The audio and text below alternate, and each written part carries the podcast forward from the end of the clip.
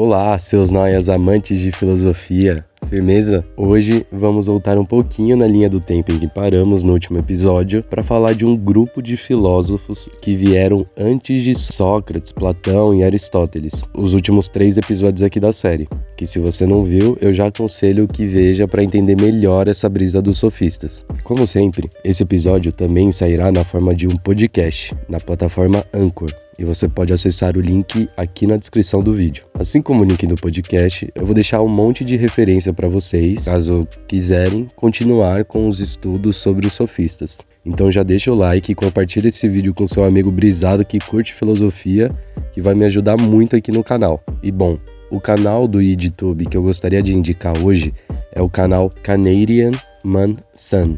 Desculpa, galera, eu não sei se é assim que se pronuncia, é, mas enfim, é um canal canadense que faz review de strains, óleos, de maconha. E sim, galera, pra gente aqui no Brasil é uma mistura de sentimento de tentação e revolta ao mesmo tempo, né? Quando a gente assiste esses canais da gringa que os caras mostram essas flores maravilhosas, esse weed porn, tá ligado? Só maconha de primeira qualidade, etc. É foda, mas eu adoro assistir esses vídeos para conhecer e aí eu só fico imaginando que essa vai ser a nossa realidade quando legalizarem aqui, pessoal. Temos que botar fé nisso, certo? Acesse lá o canal do Canadian Man Sun, que é muito foda mesmo. Vamos fortalecer a comunidade canábica aqui da plataforma e vamos dominar a internet. Mas então, galera, os sofistas, eles surgem no momento quando a cosmologia já não era mais o foco principal da filosofia. Aquelas ideias de surgimento do cosmos, da natureza, enfim, aquelas ideias do Tales, do Pitágoras. A democracia grega já estava sólida e concreta e necessitavam de pessoas aptas à participação das decisões através de debates públicos, que aconteciam num lugar denominado ágora. A palavra sofista significa sábio em grego. Era um grupo de pessoas que se propunham a ensinar os demais principalmente a persuasão e a retórica. Contudo, como vocês viram no episódio de Sócrates, os sofistas eram muito criticados por cobrarem muitas vezes esses ensinos, bem como por convencerem durante um debate através da emoção de quem estava escutando, e não pela razão. E aí eles eram vistos como enganadores. E é por isso que os sofistas ficaram conhecidos como inimigos de Sócrates, que por mais que no momento de sua morte teria sido condenado justamente por confundirem as ideias dele com as dos sofistas, pois eles convenciam as pessoas de coisas tidas como erradas.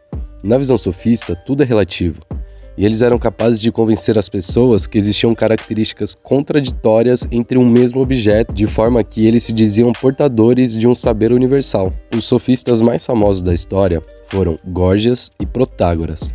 Vamos falar um pouquinho de cada um deles, apenas para vocês terem uma visão mais geral sobre o cenário sofístico. O Protágoras é considerado o primeiro sofista, e foi ele quem introduziu o pensamento de que a vida terrestre, a nossa vida, no mundo em que vivemos, é a única vida possível.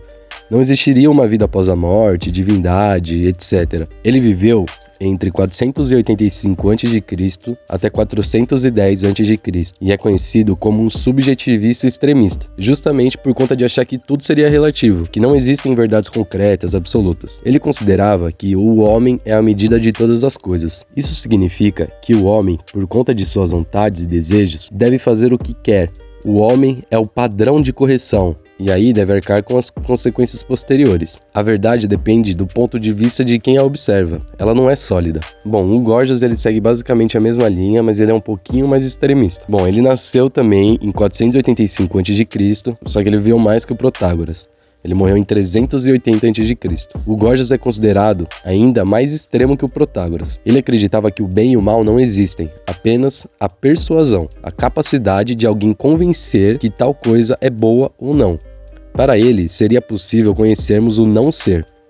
Ou seja, ele acreditava que nada existia. Não existe nada realmente.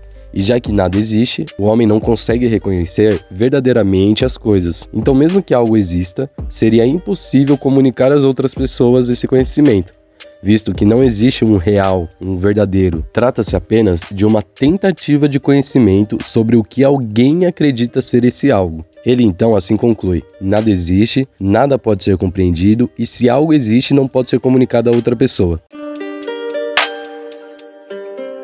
Bom, galera, hoje o vídeo é um pouquinho mais curto mesmo.